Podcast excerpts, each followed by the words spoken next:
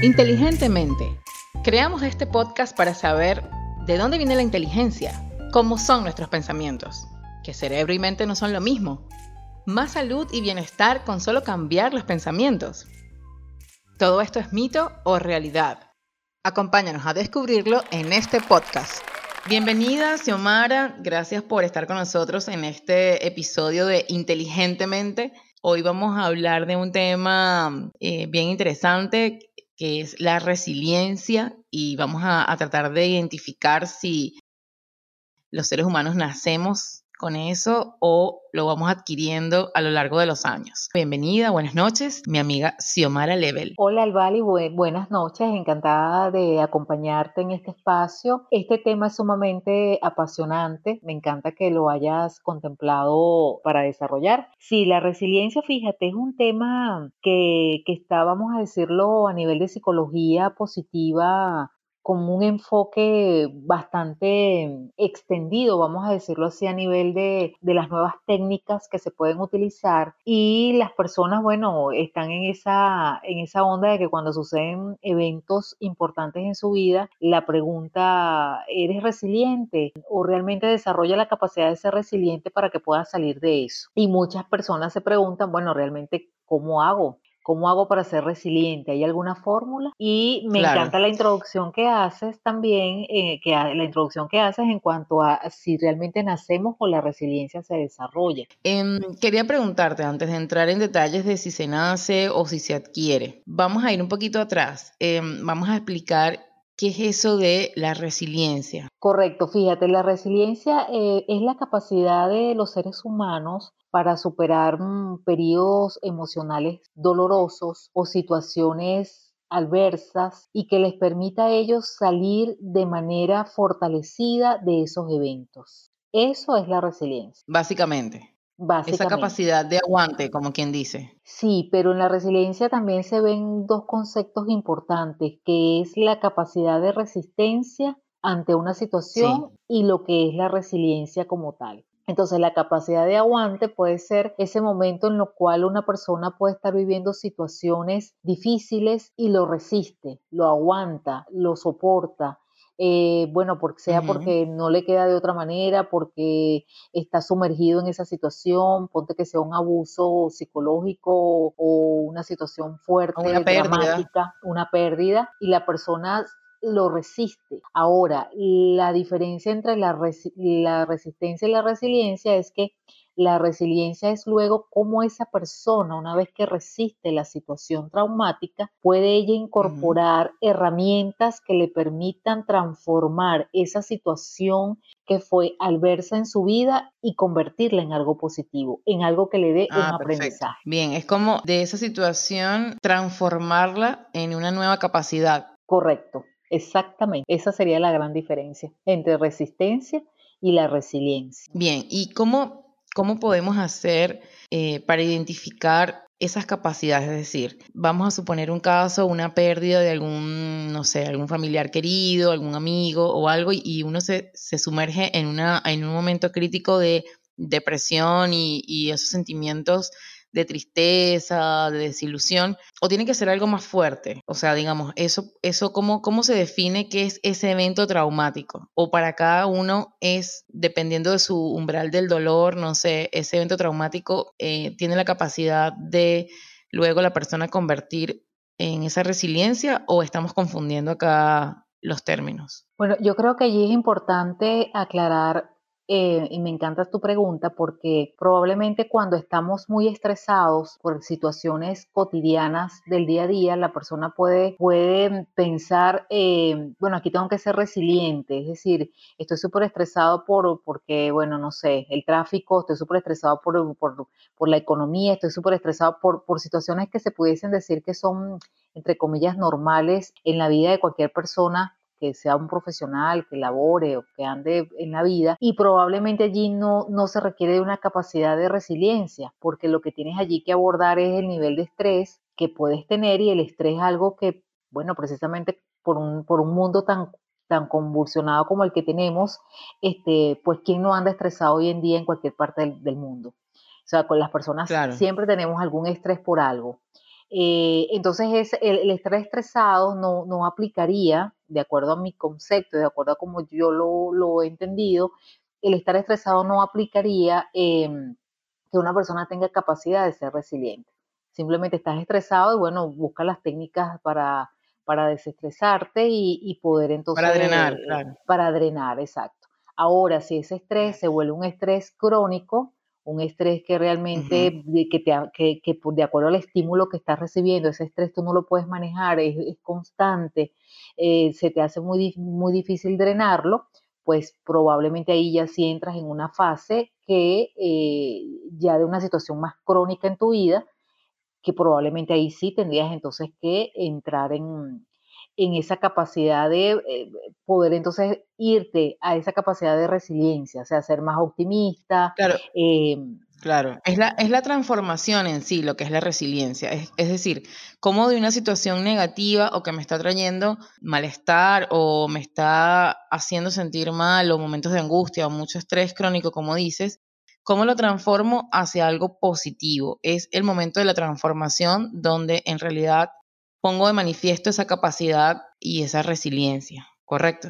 Correcto, exactamente. Porque la resiliencia, fíjate que en, esa capacidad de transformar esa situación que te pasa, por eso es que en la definición que yo te que hago, digo que bueno, que es un dolor emocional muy fuerte, que sea pérdida o situaciones realmente muy adversas, que para la persona sean situaciones muy adversas, te vas a, no sé, te vas a la quiebra, tienes una situación de salud muy, muy, muy, muy fuerte. Entonces, bueno, cómo esa persona eh, busca sus propios recursos para fortalecerse, transformarse y poder salir, porque ahí es donde está el detalle de la resiliencia, que la persona salga fortalecida de la situación y que vea eso como un aprendizaje. Sí, yo estaba leyendo un poco sobre el tema y también eh, hay autores, bueno, que sostienen algunas cosas como por ejemplo eh, no sé, piensan, lo ven como el arte de rehacerse, de reinventarse, de luego de transformar ese dolor en algo positivo, es la capacidad que tiene la persona también de ser nuevamente diferente a partir de esa situación y mm, creo que es parte lo que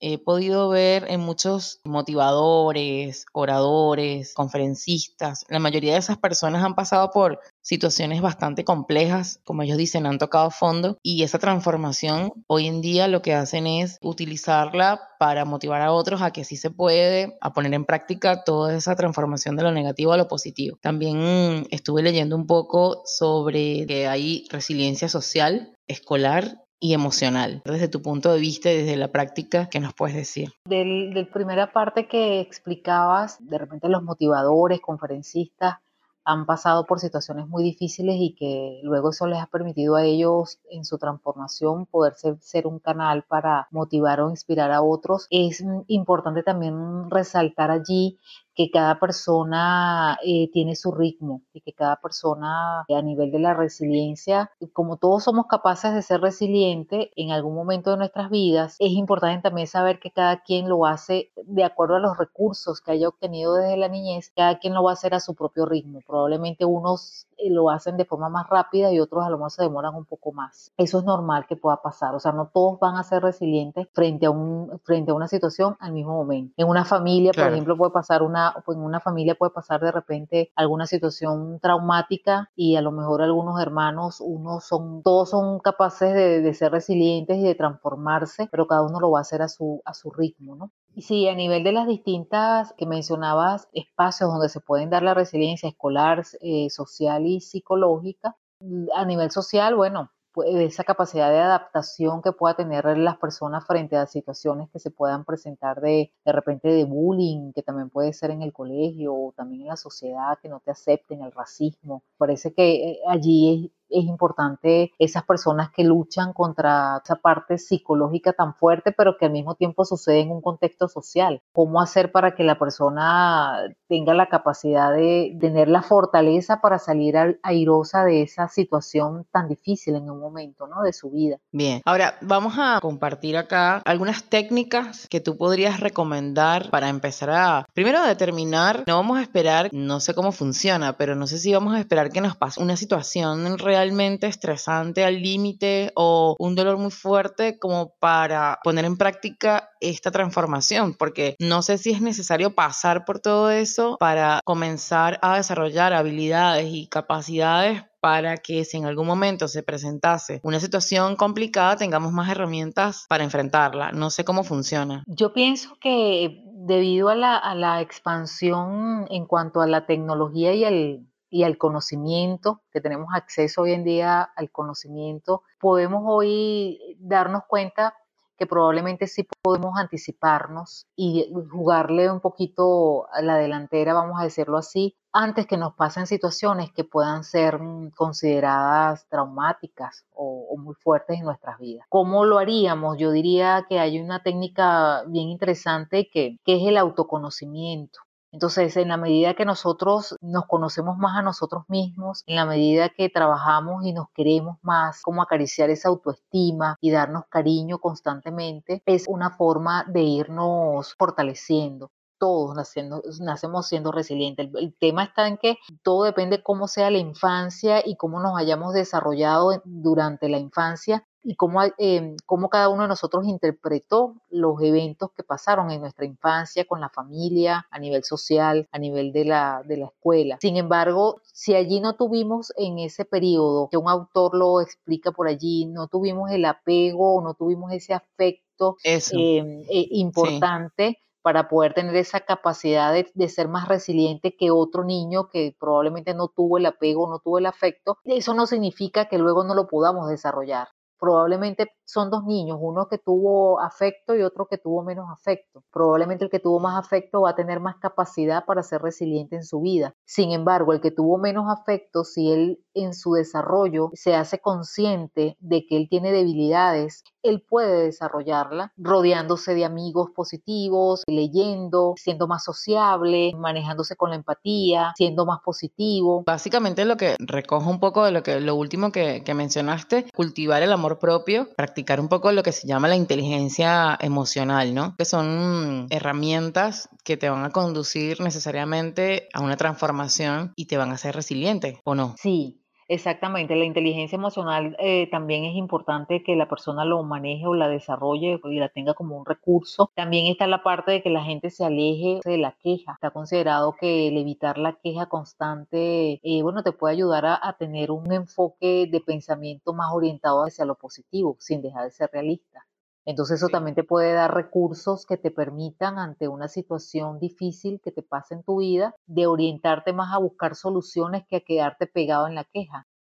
Claro, la idea es estar fortalecido psicológica y emocionalmente. No tiene que ver esto con que vas a evitar el sufrimiento y con que si pasa algo no te va a afectar. Creo que lo que tiene que ver es que cómo asumes esa situación y cómo eres capaz de sobresalir y, bueno, transformar eso, eh, ese dolor en algo positivo. Creo que es importante que quede claro de que no es que haciendo estas cosas, evitando la queja o todas las cosas que estás mencionando, no quiere decir que no vas a sufrir, no quiere decir que vas a dejar de sentir dolor, pero sí quiere decir que ese dolor lo vas a poder manejar muchísimo mejor que si no tuvieras estas habilidades o herramientas, ¿no? Exacto. Ahí se pone en evidencia que en la vida hay que prepararse para todo. Semana perfecto, creo que este tema da para muchos otros episodios, así que te estaré invitando para que me acompañes a seguir descubriendo cómo podemos usar el poder psicológico, el poder de las emociones para transformar nuestra vida y tener más bienestar. Encantada de acompañarte y, y siempre por aquí a la orden para conversar un poco de estos temas que sé que son tan interesantes y que pueden ser de mucha ayuda a la, a la audiencia y a quienes nos escuchen. Para despedirnos ya, Xiomara, regálanos una frase que tenga que ver con la resiliencia. wow, mm, una frase, haz de tu vida un mar de resiliencia. Un mar de resiliencia. Con esta frase, que es como un consejo realmente, nos vamos de este episodio de la resiliencia. Entonces, la respuesta, ¿se nace o se desarrolla? Ambas, ¿no? Ambas. Muchas gracias y cerramos este capítulo. A la orden, Arbali. Un gran abrazo. Gracias. Gracias por estar aquí, por escuchar estas conversaciones que solo pretenden acercarte a descubrir tu potencial y a inspirarte. Si te gustó, te invito a que lo compartas a través de tus redes o canales favoritos. Somos la Inspiroteca y este es nuestro podcast Inteligentemente. Nos puedes encontrar en Instagram, Facebook y Twitter con el hashtag IGM y también IGM Podcast. Recuerda nuestra cuenta La Inspiroteca. Soy Alvalia Aguilar y será hasta la próxima. Muchas, muchas gracias.